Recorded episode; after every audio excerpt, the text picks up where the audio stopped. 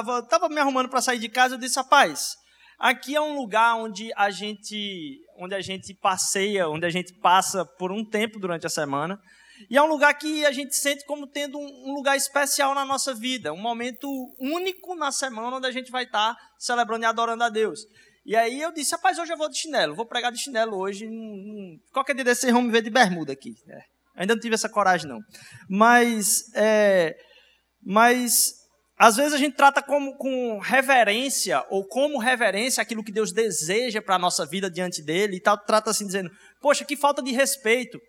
E eu acho muito legal, e eu tenho isso no coração. Quando eu vou para a igreja, eu gosto de me arrumar. Eu gosto de dizer, poxa, um momento tão especial, é como se você estivesse indo para um, um, lugar que você gosta de estar e arrumar. Mas há um paradoxo nisso. Porque a gente passa a semana toda se arrumando para mostrar um certo tipo de imagem para o nosso chefe, para a corporação, para os negócios que a gente vai fazer, para o contrato que a gente vai fazer. E aqui é um lugar para onde, a gente, onde a gente pode ser quem a gente é. É onde a gente pode ser aquilo que Deus, como Deus olha para a gente, um bocado de gente cheia de falhas, onde a gente vai suportar as falhas um dos outros, a gente vai falar um pouco disso hoje. É, então, há esse paradoxo. É um momento especial e é um momento onde você pode ser quem você é diante de Deus. E a gente entender que esse ambiente de adoração é uma adoração de reverência a Deus, não para mostrar a Deus uma capa daquilo que você acha que ele precisa que você seja para que ele te aceite, mas mais do que isso, é um momento onde é, é, a adoração a Deus é aquilo que é encontrado lá no Salmo 149, quando o salmista vai dizer assim: ele está muito arrependido e ele vai falar o que Deus quer. O que Deus quer como reverência diante dele é um coração quebrantado. E muitas vezes a gente vem para esse tempo de adoração e, e a gente vem sem expectativa. Como é que você veio para cá hoje? Você veio para cá se reunir com pessoas, cantar uma verdade que às vezes você não tem força de cantar, ouvir uma verdade que às vezes você não tem predisposição para ouvir sozinho, e você vai fazer isso em conjunto com várias pessoas que estão buscando ser enchidas por Deus para a sua semana. Qual a expectativa que você tem desse tempo? Porque é um tempo muito especial, deixa eu falar para você. Deus tem muita coisa preciosa para o seu coração quando a gente se junta aqui para adorar Ele. Que você trate esse tempo com expectativa do que é que Deus vai falar com você hoje à noite, o que é que já tem falado através dos louvores, da adoração aqui.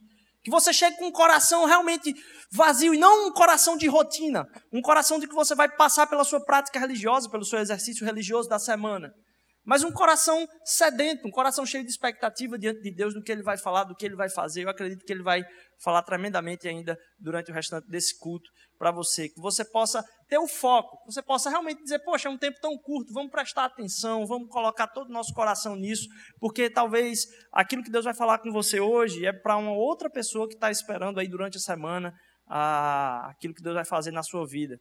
E com certeza Ele quer isso. E aí, ah, para quem não me conhece, por sinal, quem está visitando hoje, meu nome é Rodrigo, seja muito bem-vindo novamente. E eu queria ler hoje um texto que está lá em 1 João, capítulo 2, versículo de 3 a 11. 1 João, capítulo 2, versículos de 3 a 11.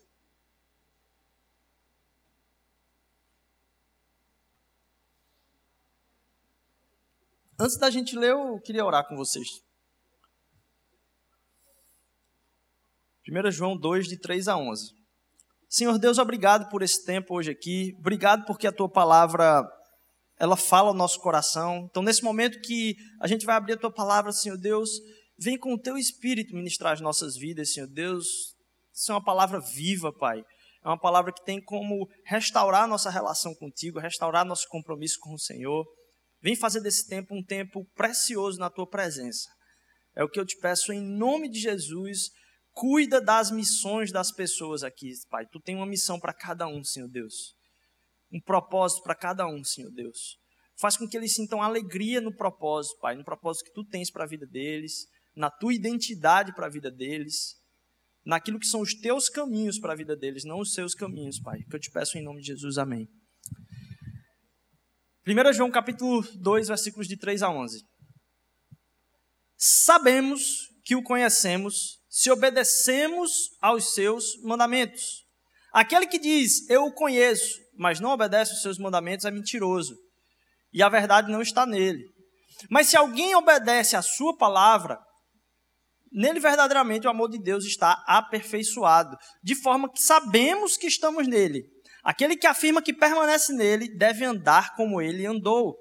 Amado, não lhes escrevo, amados, não lhes escrevo um mandamento novo, mas um mandamento antigo que vocês têm desde o princípio, a mensagem que ouviram.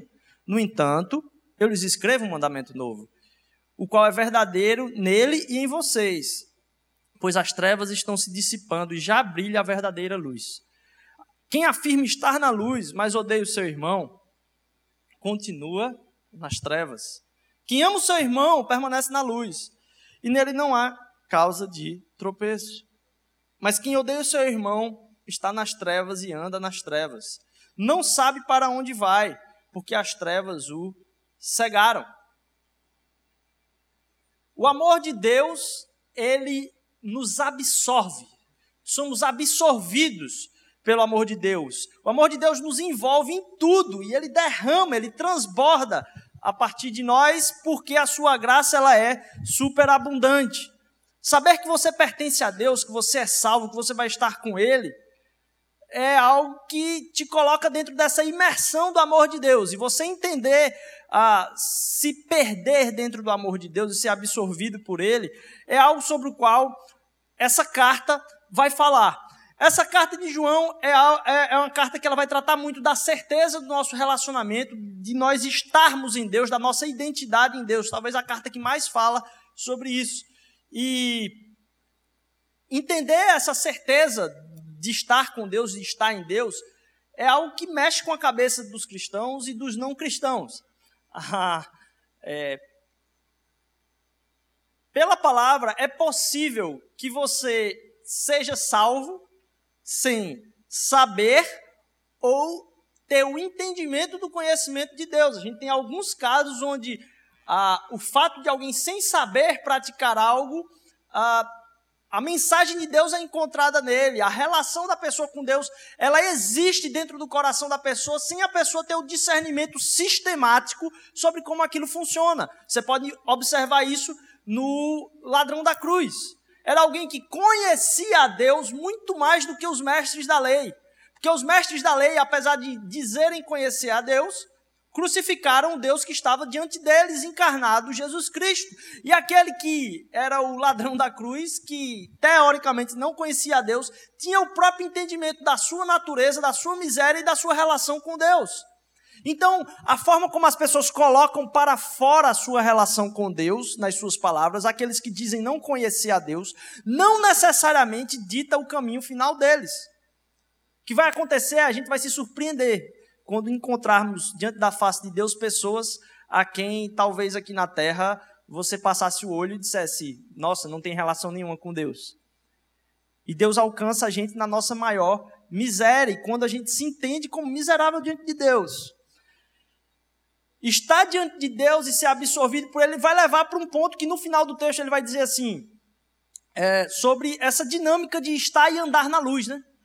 Porque a gente confunde estar imerso no amor de Deus e o andar na luz como sendo algo simplesmente ah, muito regrado, muito objetivo. Né? E andar na luz é algo muito mais profundo e abraça a vida de várias pessoas que pensam como podem resplandecer a luz de Cristo Jesus de formas diferentes.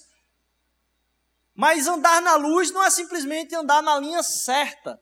Andar na luz é transbordar essa luz que há de você de uma forma que outras pessoas vejam eu estava falando com o Edu ontem, ele estava me lembrando da minha própria pregação, da semana passada, é, a respeito do. Da gente estava falando do frutificar semana passada, né?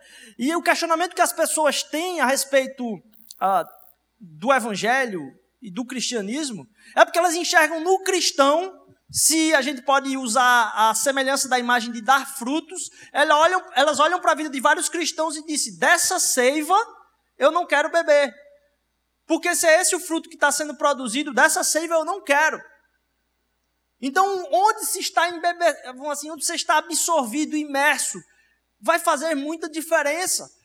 Entender que andar na luz não é simplesmente andar na linha correta, mas ser completamente absorvido e emanar da luz que ilumina o seu coração é muito importante. Eu estava vendo uma reportagem esses dias, eu sou fã de. Ah, eu sou fã de programas de comédia americanos, de tipo Jô Soares. Eu vejo uma sequência de vários dos vários apresentadores aí. Tem um, muita. Gosto muito. E eu estava vendo um, um, um dia desses, um desses, com um ator que fez aquele filme Guardião das Galáxias, né? O Guardião da Galáxia, que é o, filme da Marvel o nome do ator é Chris Pratt, e o entrevistador ele estava perguntando a, a, a, ao Chris Pratt se é, é, como é que é esse negócio de você ficar em forma para os filmes da Marvel, né? Como é que é que você, esses atores que têm que passar por um esquema rigoroso de treinar a respeito da Marvel? Eu achei interessante como, de forma sutil, você pode falar de um jeito que impacta a vida das pessoas. Esse é alguém que está falando a respeito de um evangelho simples que vive na sua forma talvez, e muito provavelmente cheia de falhas também, mas de alguém que está preocupado em entendendo que aquilo que a gente se relaciona não é algo para o qual a gente vai compartilhar da nossa vida, mas da vida de outra pessoa, de uma outra luz que habita dentro de nós, somos imergidos nela e isso faz com que as pessoas sejam impactadas. Entender, então, que isso que, que temos uh, dentro da nossa, da nossa caminhada cristã, de transbordar e andar nessa luz, passa então por, por entender que isso não é simplesmente andar na linha ok, mas um transbordar de algo que vive dentro de nós. Como ter certeza de andar nessa luz? Porque, por exemplo, Paulo dá uma lição em Pedro, lá em Gálatas 2, é, falando para Pedro assim: ó, você não trouxe o evangelho para essa área da sua vida. Pedro comete uma, um, um gafe muito grande diante das pessoas, não um gafe, um pecado mesmo muito grande, onde ele começa a se sentar somente com pessoas que seriam aceitas pela sua religião. E esquece das pessoas que não seriam aceitas pela sua religião. E Paulo é preciso chamar a atenção dele e dizer: cara, o evangelho ainda não está iluminando essa área da sua vida. Ainda não existe luz a partir daí. Como colocar então tudo dentro do evangelho? Como colocar toda a nossa vida dentro do evangelho? E como ter a certeza de que estamos imergidos dentro do Evangelho? É possível, como eu falei aqui, que você tenha, uh, você seja salvo e você não esteja buscando conhecer a Deus. Há pessoas que podem acreditar, e eu não sei qual tipo de experiência profunda do relacionamento com Deus elas têm, e que no fim das contas, Deus vai ter misericórdia da vida delas, elas uh, se colocaram diante de Deus como necessitadas da graça de, do Senhor Jesus, e elas vão ser salvas. Mas uh, durante muito tempo a igreja tratou a salvação como sendo algo que no final das contas vai ter uma portinha e alguém vai dizer aqui entra, aqui não entra. E o evangelho do Senhor Jesus Cristo é para dizer: olha, o reino de Deus chegou. Então, conhecer a Deus, e o, a, esse trecho do texto começa: ó, sabemos que o conhecemos, e ele vai falar tudo a respeito disso. É porque conhecer a Deus e o, o vamos dizer assim, a missão da mosaico, a gente colocou em três partes: conhecer a Deus, amar as pessoas e servir a cidade. Conhecer a Deus, porque isso vem antes de tudo. A gente não pode nem amar a Deus se a gente não o conhece. Como amaremos aquilo que não conhecemos? E como vamos amar o outro se não conhecemos a Deus? Então, conhecer a Deus e a trajetória de conhecer a Deus é aquilo que nos transforma, é aquilo que nos dá certeza. Você não tem certeza das coisas a partir de métodos mentais, métodos ou sistemáticas que vão te dizer e dar o conteúdo correto. Não, às vezes as pessoas se formam em teologia e entram numa paranoia maior ainda, porque está completamente desconecto desconexo. Saber mais sobre Deus e conhecer a Deus. Conhecer a Deus, buscar o conhecimento dele é algo que faz parte da nossa trajetória, não como uma coisa de lado, não. Se tem algo que é infinito de conhecimento, de transformação e tudo, é Deus. Buscar conhecer a pessoa de Deus. Se tem gente na sua família com quem você se relaciona próximo, seu cônjuge, que você acha que conhece, e numa hora você diz: meu irmão, é impossível você conhecer a pessoa. Imagine Deus. A quantidade de benesses, de bênçãos que há num relacionamento com Deus. O que o Evangelho vai propor para a nossa vida não é você acreditar na coisa correta simplesmente, mas é você ter um relacionamento profundo de conhecimento, que esse conhecimento vai te transformando dia após dia e é infindável. O amor de Deus nos abraça toda a vida. Como então ter certeza de que eu estou conhecendo a Deus? De que eu conheço a Deus? Porque eu posso muito bem entender a, a salvação e, e, e a religião como sendo algo que vai me safar no fim das contas. E não é sobre isso que o Evangelho trata. Porque você não vai conseguir aproveitar a plenitude, a alegria, o encantamento, as maravilhas do Evangelho sem o conhecimento de Deus. Você pode até se safar no fim das contas, mas você vai ter uma vida sem plenitude. Plenitude de propósito, plenitude de, de preenchimento do próprio Deus. Então, como saber isso? E isso é um tema meio difícil porque as pessoas hoje consideram que há uma arrogância no saber. Há uma arrogância em você dizer, eu conheço a Deus, eu serei salvo. É, é visto como arrogância da parte de quem fala algo nesse, nesses temas. Eu queria propor aqui um teste bíblico para que isso fosse. Eu estava é, acompanhando uma, uma, um artigo em uma direção de, de, de, do Tim, Tim Keller a respeito do ser aceito por Deus, que eu achei muito interessante, queria compartilhar em parte aqui. É, porque, de certa forma, não parece ser tão simples. As pessoas tratam quem, quem tem essa certeza como sendo arrogantes, e as pessoas tratam isso por dois caminhos diferentes. As pessoas tratam isso por objetividade, quando você percebe o cristianismo de uma maneira completamente objetiva, que é como é que eu conheço a Deus? Ah, é só eu seguir as regras, fazer o bem, ir à igreja, você cumprir as metas que a religião propõe.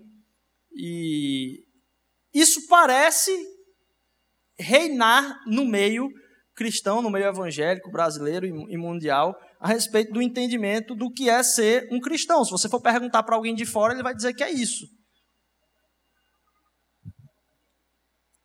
Que é algo que vai dizer a respeito da sua frequência à igreja, como você pratica o bem, quantas ONGs você está ajudando, quanto, quantas iniciativas você está ajudando, o que, que você não faz, o que você deixa de tomar, de comer.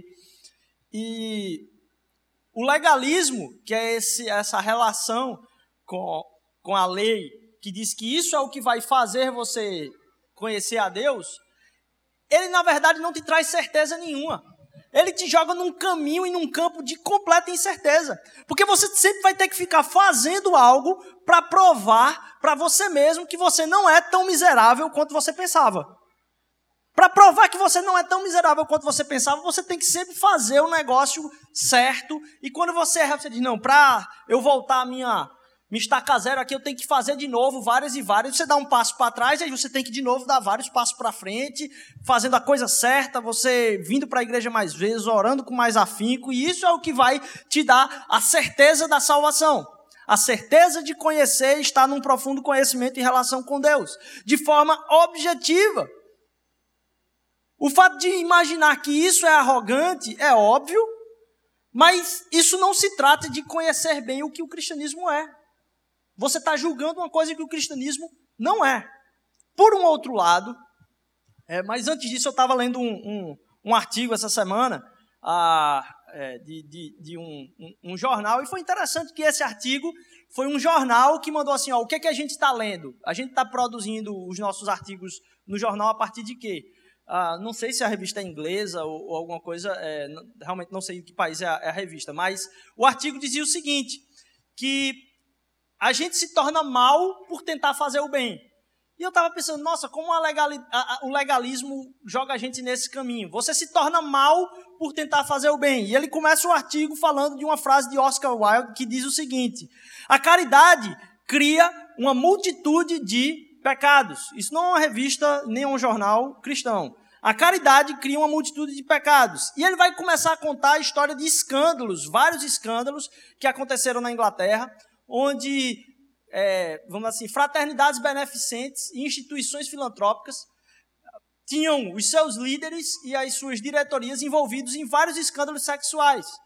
Como, por exemplo, um jantar para angariar recursos no Haiti com líderes de todo mundo, onde parte da, do relacionamento e do que era produzido naquele jantar era depois do jantar se contratarem várias prostitutas e fazer propaganda disso, como um chamariz para que as pessoas fossem e doassem. E o artigo vai tratar a respeito de uma legalização ou de uma licença moral.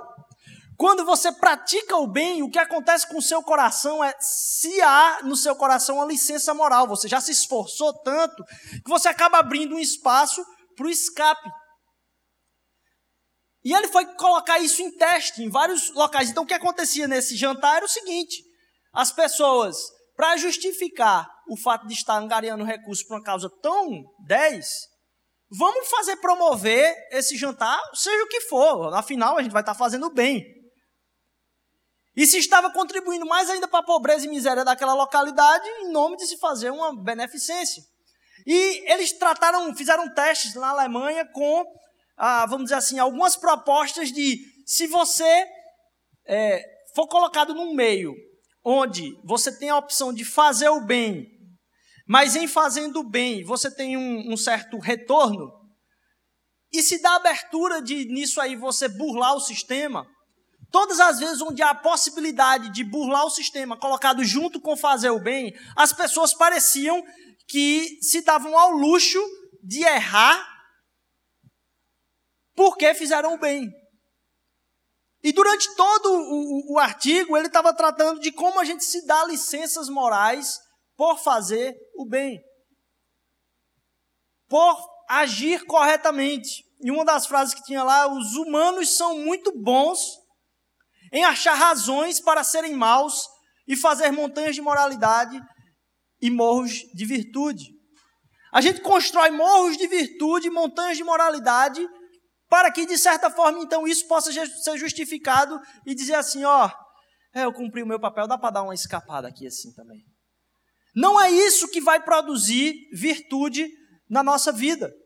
Não é isso que vai colocar a gente numa, num lugar de aceitação diante de Deus. Não é essa licença moral, nem a objetividade do que é ser salvo. Porque do outro lado, você tem aqueles que tratam ah, o evangelho e ser salvo como uma subjetividade completa.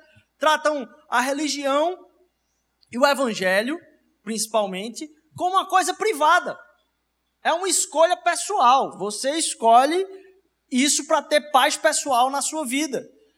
Pode ser certo para você, mas para mim não serve. Isso é uma coisa que serve ou não para as pessoas a partir de quem elas são. Você não pode ter certeza a respeito desse evangelho. Então, como você diz que é salvo. Se você pensa que o evangelho está baseado numa certeza uh, a respeito de conceitos filosóficos, de novo, você está tendo um entendimento raso do cristianismo. Porque o ser salvo não está relacionado com a objetividade de você cumprir uma tabela ou de um sentimento que é pessoal e de paz privada de cada um. O cristianismo vai muito além disso.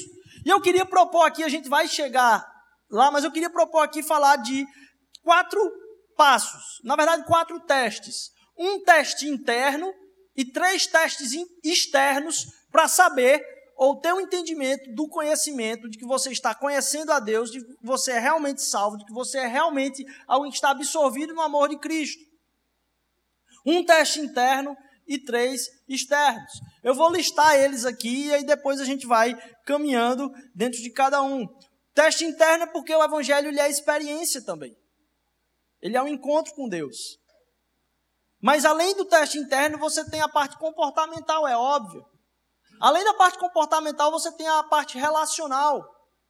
E além da parte relacional, você tem a parte doutrinária. E a gente vai passar por cada uma delas aqui uh, para entender melhor como fazer isso, uh, de fazer talvez algumas perguntas, para entender o conhecimento de Deus e entender também a sua própria salvação. Não é só uma dessas coisas. Não é por uma dessas coisas que você vai uh, ter essa noção. Mas eu vou começar com a primeira. É um teste interno. É um teste interno porque o evangelho ele é um encontro com Deus. Ele é a experiência pessoal de um Deus que está presente na sua vida. É uma experiência interna de relação com Ele, uma amizade. Você não é, não é só isso, mas também é isso de uma forma profunda. E essas áreas nos levam a fazer perguntas muito específicas também. Não é só, então, a experiência interna, mas trata muito do comportamento. Versículos 4 a 6 desse texto que a gente leu vão falar que comportamento é importante. Porque, de novo, como a gente falou da seiva, os frutos partem daquilo que a gente está bebendo. E esse evangelho, esse conhecimento de Deus vai nos fazer querer ser transformado no caráter e comportamento na imagem de Jesus. Caminhar como Jesus caminhou. Andar na natureza de Cristo. Além disso, ele é relacional, ele nos leva a buscar relacionamento uns com os outros. Então, primeiro, ele é uma experiência interna, algo que acontece profundamente no nosso ser. Não necessariamente algo como uma coisa épica que aconteceu e você foi alcançado. Não, não é isso que eu estou falando. Mas uma profunda certeza experiencial de que Deus existe e Ele quer ter um relacionamento comigo. Isso é parte do entender quem Deus é. Um comportamento, porque há um impulso, a então, a, conhecendo quem Deus é, haver o espaço, a abertura e o desejo de se tornar como Ele. Relacional, porque a busca de se relacionar, se queremos ser como Ele, como Ele se relacionou, não só uma questão de amar no geral, mas amar de forma bem específica relacionalmente. E doutrinária, porque ao contrário do que a gente pensa, doutrina também é importante. Então eu queria uh, fazer algumas perguntas em relação a isso. Na parte interna, talvez a gente podia se perguntar: você realmente o conhece? Você sente a presença de Deus? Você só ora para uma força que está distante? Ou você entende ou sabe que Ele está com você? O tempo de buscar a face de Deus ele se torna tedioso sempre ou há, de certa forma, um, uma abertura do amor de Deus no seu próprio coração. O amor dele derrete o seu coração. Você se coloca na presença de Deus com o coração derretido diante da presença dele. Você entende o que está disponível a você e possível para você em Deus?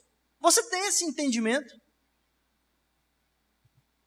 Entender essa experiência que você tem pessoal com Deus é importante, porque Ele não quer se relacionar a partir desse microfone com você. Ele quer se relacionar com você a partir do seu coração. Segunda coisa, você está num relacionamento que está buscando transformação no caráter de Jesus Cristo. Você pode se perguntar se o caminho que você tem trilhado tem sido para formar o caráter de Jesus em você, ou você tem se afastado do caráter de Jesus na sua caminhada. Porque o mundo vai ser isso as coisas, as forças, as relações, os contratos, as empresas, a, a, a, aquilo que a gente está vivenciando, inclusive enquanto país, vai ditar, vai ser ditado por se o reino de Deus em Cristo Jesus está sendo vivenciado. As pessoas estão buscando se relacionar mais com Jesus ou elas estão se afastando do caráter de Jesus? As pessoas têm comentado que a gente tem tido muitas catástrofes no início desse ano. E é impressionante como a maior parte delas se dá por uma busca de viver um caráter dúbio. A gente teve recentemente três catástrofes ali. A questão ah, do, do, do, dormitório dos meninos essa semana, que é de quebrar o nosso coração. A, a, a barragem e teve a chuva no Rio de Janeiro, talvez como sendo talvez um dos expoentes também essa semana, de, de ilhar pessoas. Todas elas por uma falta de cumprir coisas básicas. Básicas. De uma caminhada profunda com pensar no outro caminhar a partir e ter as decisões pautadas num coração que não pensa simplesmente no seu próprio ganho, mas no ganho no outro. Então a sociedade está caminhando mais para perto do caráter de Jesus ou mais para longe do caráter de Jesus? Qual é a minha parte dentro dessa sociedade? Porque o reino de Deus vai ser manifestado e sinalizado para as outras pessoas quando elas verem esse reino sendo vivido por mim, através da minha própria vida. Então, o mundo se resume a essa e aí você pode fazer alguns exercícios em relação a esse, essa questão do caráter. Você está caminhando no conhecimento de Deus menos magoado, menos irritado, menos impaciente, menos medroso, com mais paciência, mais compaixão, mais convicção, mais compreensivo, mais paz, mais domínio próprio. E se você não sabe, pergunte para alguém perto de você, ele é capaz de dizer para você se você está se aproximando ou se distanciando dentro disso. Facinho as pessoas respondem, né? Eu estava comentando ontem que todo mundo é analista. Todo mundo é analista do outro. Ninguém consegue se analisar, mas todo mundo acaba analisando a vida dos outros muito facilmente. Não é tão fácil a gente saber onde é que os outros estão errando e como resolver o problema dos outros, e a gente sempre perdido nos nossos problemas e nunca consegue sair de dentro. É muito engraçado isso, né? Então pergunte para alguém que caminha perto de você. Essa transformação de Jesus na sua vida está acontecendo e por isso também é necessário andar em comunidade. Aquilo que Aris falou aqui, como dito do Bonhoeffer, é profundo demais. Não dá para viver evangelho pleno fora da comunidade, porque é fácil. é fácil, é um conceito mental. E a gente parte para o segundo, para o terceiro ponto. A gente falou a respeito da questão interna, perguntas a respeito agora da sua caminhada de transformação com Cristo. E agora a gente vai para uma outra, uma outra caminhada uh, que é a respeito do relacionamento.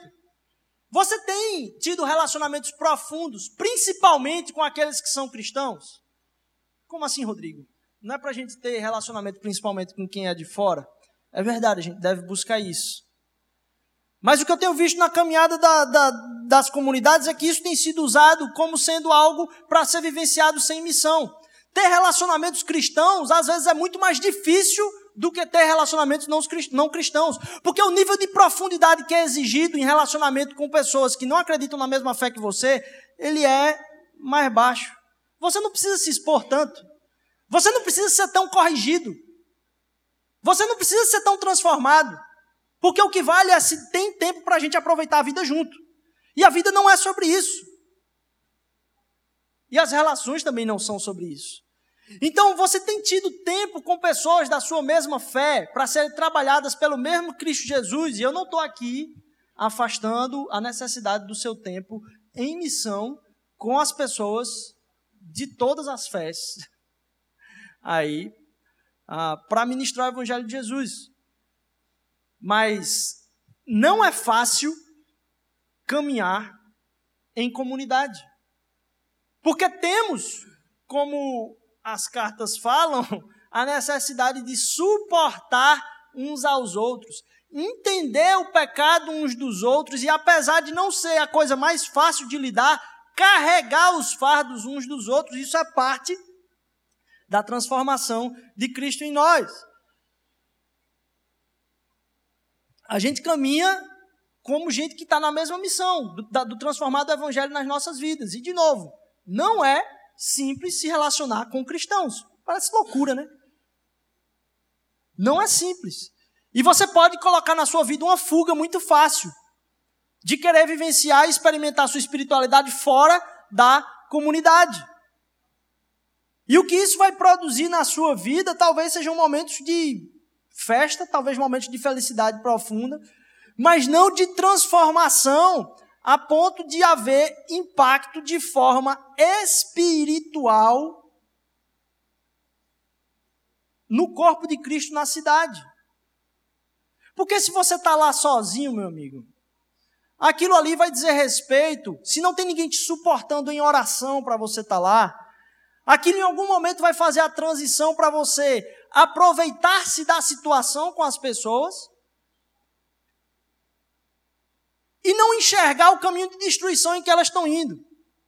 Então aqui eu não estou dizendo que você tem que fugir dos ambientes que não são cristãos, pelo amor de Deus, não é isso. Mas o que eu quero dizer para você é que se em algum momento você está curtindo tudo que as pessoas estão curtindo aí fora, sem missão e sem comunidade nenhuma, em algum momento você vai se pegar no meio do carnaval dizendo que aquilo ali é alegria. E eu não vou entrar nesse tema profundamente. Mas ao redor de você, entenda, eu não estou falando de você.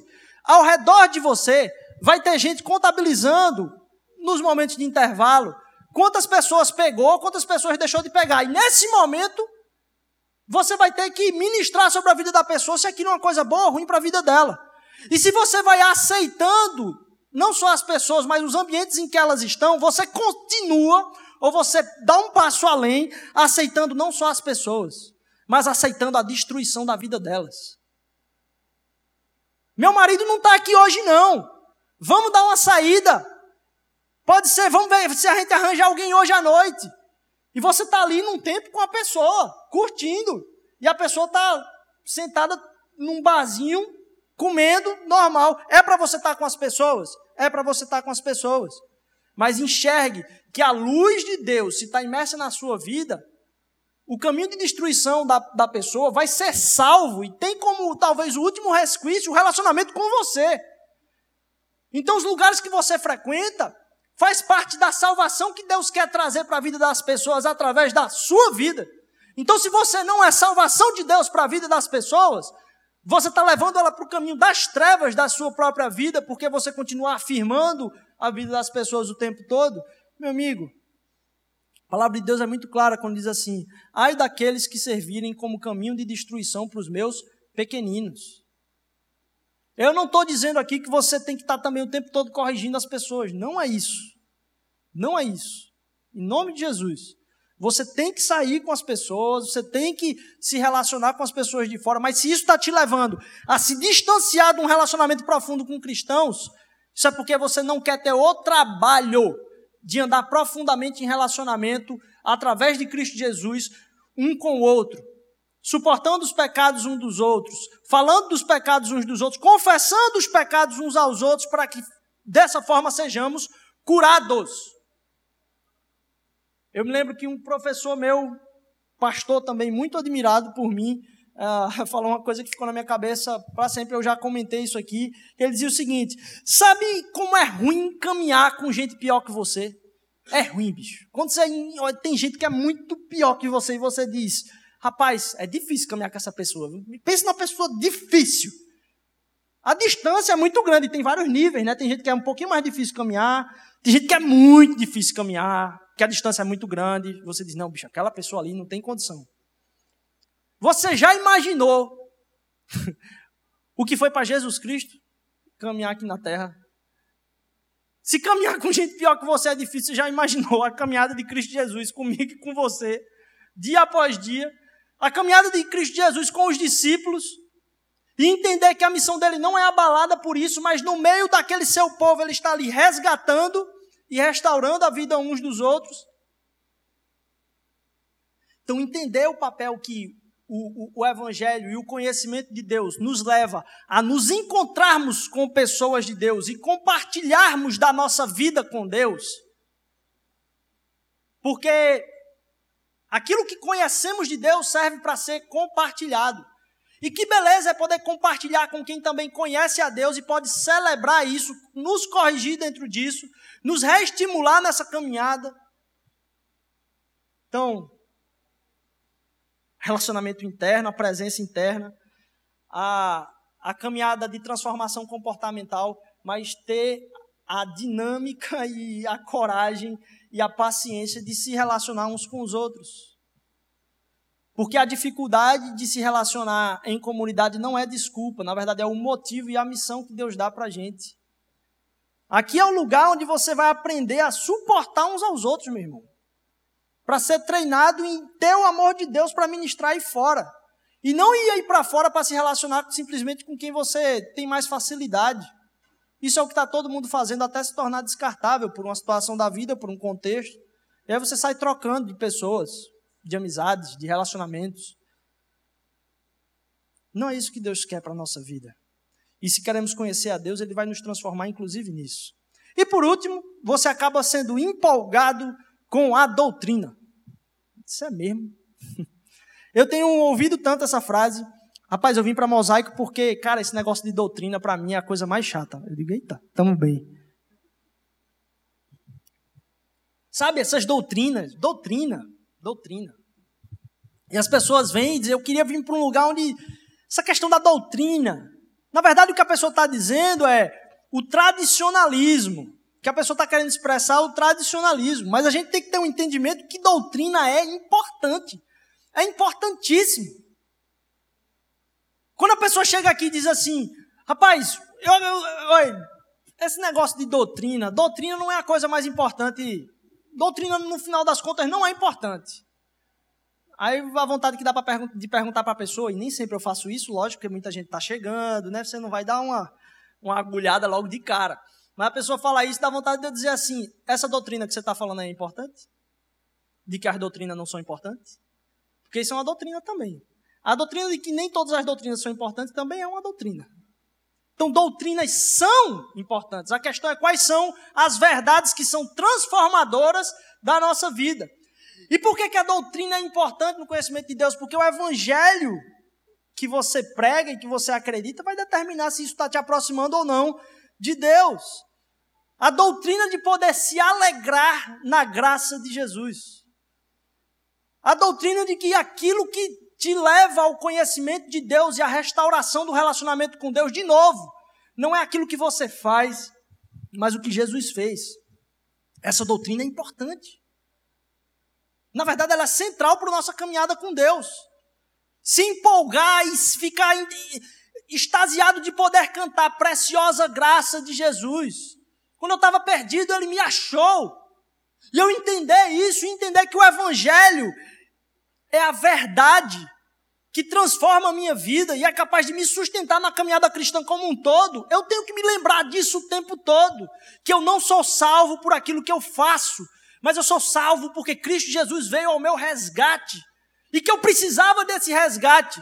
Não era alguém que estava ali de passagem e disse: Ah, Jesus, vamos lá caminhar de mão dadas. Não, eu estava sendo afogado, com a mão levantada, já com a boca sendo consumida pela água aqui. Jesus veio e me resgatou.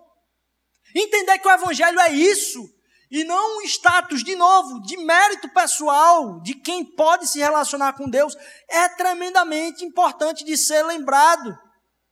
Se alguma das perguntas que eu fiz aqui a respeito do, da questão interna, do comportamento, do relacionamento, de uma fé relacional e da doutrina, no seu coração a resposta é não, eu não tenho tido isso, você já tem um diagnóstico. Você tem um diagnóstico de por onde começar. Como melhorar ou buscar ter o conhecimento de Deus? Se você enxergou em alguma dessas respostas a dificuldade de ter uma afirmação, busque diante de Deus se arrepender diante disso. Use isso como diagnóstico para o seu relacionamento com Deus. Tenha um profundo conhecimento de que Ele quer não só que você entenda o amor dele por você, mas Ele quer te usar de maneira profunda. Entendam que ah, nesse relacionamento com Deus, ah, eu não sei nem se eu falo isso aqui, porque eu coloquei isso já no, no final da, da pregação. Mas sabe quando, sabe quando no Gênesis, no Antigo Testamento, ah, os relacionamentos têm uma, uma palavra bem estranha, né? Quando Adão foi ter relação com Eva, e em vários outros momentos da Bíblia vai dizer assim, que ele conheceu.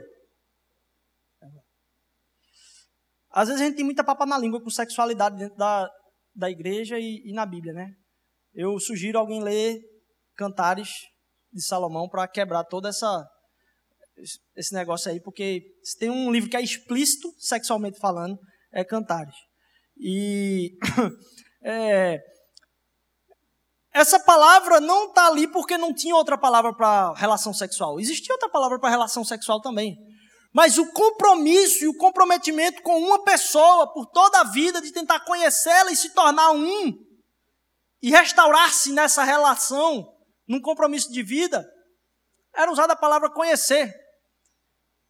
E é muito interessante o fato de que a vida é gerada quando uma pessoa está dentro da outra.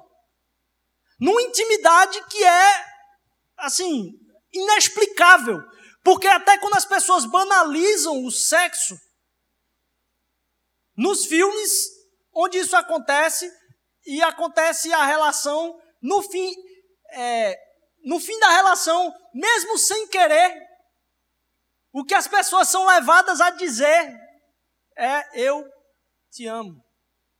Há uma, uma desvalorização da relação sexual, mas algo grita. Porque carecemos de intimidade. E o que Deus quer ter conosco é essa intimidade completa. Uma completa união. Algo que vai transformar nossa, nossa relação não só com Ele, mas consigo mesmo. Se você está dentro de um relacionamento profundo, você sabe que você é transformado por essa relação. Não só as coisas mudam, você acaba mudando. Lá em Mateus 7, Deus vai dizer: Ó, tem gente que vai chegar, Jesus vai falar, tem gente que vai chegar no final e dizer: Eu fiz várias coisas em teu nome. Jesus vai dizer: Sai daqui que você estava fazendo por outra coisa. Não te conheço. Não te conheço. Não te conheço. A relação com Deus vai para além da legalidade, porque o casamento também vai para além da legalidade. A relação com Deus é algo realmente completamente místico para entendermos e pode ser representado em várias coisas da nossa humanidade. Dentro da sexualidade tem mais uma coisa que as pessoas tratam como sendo aquilo que tem que ser quebrado de tabu, mas a vida sexual e a sexualidade das pessoas é pífia. Você não consegue encontrar em nenhuma das pessoas que tem explicitude de dizer que são livres sexualmente uma natureza plena de vida sexual. São pessoas angustiadas. Mas entender que aquela mística também de que não existe maior prazer do que o prazer em dar prazer. É algo que a gente tem que maturar na nossa relação com Deus, porque aquilo que ele vem falar sobre a nossa vida é que nós alegramos o coração dele. Deus se alegra de você. Não é porque você é melhor do que ninguém, você não é porque você às vezes a gente fala, ah, você é especial. Não, porque ele teve um amor tão grande que ele decidiu comprar o teu coração por completo. Você por completo. Às vezes, essa experiência de conhecimento com Deus acontece de forma gentil, às vezes de forma pesada, com uma cajadada na cabeça, às vezes de forma épica. Mas conhecer a Deus é o que garante que você pertence a Ele. Ele se alegra em você. E eu termino fazendo um clamor para que você seja lembrado do amor de Deus por você. Ele fala que se você não está amando o seu irmão, significa que a luz não está em você. Na verdade, essas coisas acontecem conosco porque a gente não lembra do Evangelho. Aquele que tinha todo o poder, perdeu o poder. Ficou sem poder. Aquele que era completamente sem vulnerabilidade nenhuma, se tornou vulnerável. Aquele que era completamente integral, se tornou ou foi feito em pedaços. Aquele que estava em plena glória entrou em profunda treva, para que eu e você tivéssemos acessos a Ele. Se você odeia a você mesmo, você precisa se arrepender no Evangelho. Porque na verdade a gente se esquece do Evangelho. E o Evangelho tem o poder de nos resgatar, porque foi isso que nos salvou. Se você se odeia, você odeia você mesmo, é porque você está esquecendo do Evangelho em alguma área. Às vezes, quando você está em profunda tristeza, na verdade o que você está pensando é: esta área que eu estou falhando é o que garante minha dignidade. E eu não estou sendo completo nessa área, então minha dignidade está sendo falha também. Quem garante a sua dignidade é Jesus Cristo. Ele é suficiente. Você não precisa fechar aquilo que não está sendo fechado como completude na sua vida pelas suas próprias mãos, mas pela mão dele. Esse é o pecado que está debaixo do pecado. Não é que você está triste, é porque a sua dignidade depende de alguma coisa que você está fazendo e não de algo que ele fez por você. Isso nos leva a ser obediente, mas obediente sendo embebecidos, absorvidos pela graça de Jesus. Na relação com Deus, não deixe Jesus no canto. Porque parece que a gente fala do Evangelho como sendo aquilo que nos dá acesso a Deus. Beleza, Deus. Beleza, Jesus. Deixa eu passar agora então. Eu vou ter com Deus. Quando você se achegar a Deus, se achegue a Ele em nome de Jesus. Quando você for conversar com Deus, Converse com Deus, lembrando a você mesmo que permitiu que você tivesse diante de Deus naquele momento. Ao se arrepender, entenda que Cristo Jesus foi quem comprou a sua vitória sobre a morte e sobre a destruição do seu próprio pecado. Ao ler o Antigo Testamento e agradecer a Deus, agradeça a Deus através do seu único mediador, lembrando: obrigado, Senhor Jesus, porque eu não merecia estar aqui. Obrigado, porque foi o teu sangue que me comprou. Ele é o único mediador. Sabe, às vezes é como se a gente estivesse numa sala e a sala fosse enfeitada para criar um clima de um jantar bem top. E você não ligasse para nada daquilo que estava acontecendo, o espírito da coisa que estava acontecendo ali, e você se sentasse na mesa fazendo pouca questão de tudo aquilo que estava acontecendo, foi Jesus que permitiu isso. Que você possa entrar na presença de Deus sempre se lembrando do Evangelho, sabendo que Ele te alcança dentro do seu coração, Ele quer transformar a sua vida no caráter de Cristo Jesus. Ele quer te dar relacionamentos profundos, difíceis e valorosos para a sua transformação. E Ele quer te lembrar daquilo que realmente importa como doutrina. Que Ele te alcançou. Que não foi você que foi em busca de Deus, foi Deus que veio em busca de você. E mais, você não é perdoado baseado na perfeição de como você pede perdão. Você não é perdoado pela forma que você busca a Deus. De novo, você é perdoado porque Deus te perdoou naquela cruz.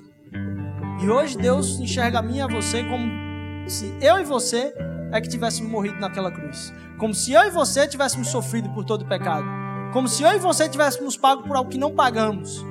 Mas que Jesus cobre toda a multidão dos nossos pecados. Que eu e você possamos ser lembrados do Evangelho a cada dia. Que você possa ter um encontro com Deus. Se você não encontrou com Deus, que você possa ser ministrado por um encontro profundo, porque o evangelho ele é radical e talvez você tenha ouvido a mensagem do evangelho várias e várias e várias vezes e nunca se tocou que não é para saber sobre Deus, mas conhecer e ter um relacionamento profundo com Deus através de Cristo Jesus. Que ele quer ter uma união com você de uma forma tamanha que você possa se alegrar na graça, poder cantar preciosa essa graça. Obrigado, Deus. Obrigado. Que esse evangelho nessa semana possa levar você a, a demonstrar o amor de Deus por outras pessoas. Que as pessoas possam encontrar esse amor em você. Pai, obrigado porque tua palavra, Senhor Deus, ela ela não nos deixa ficar do jeito que estamos.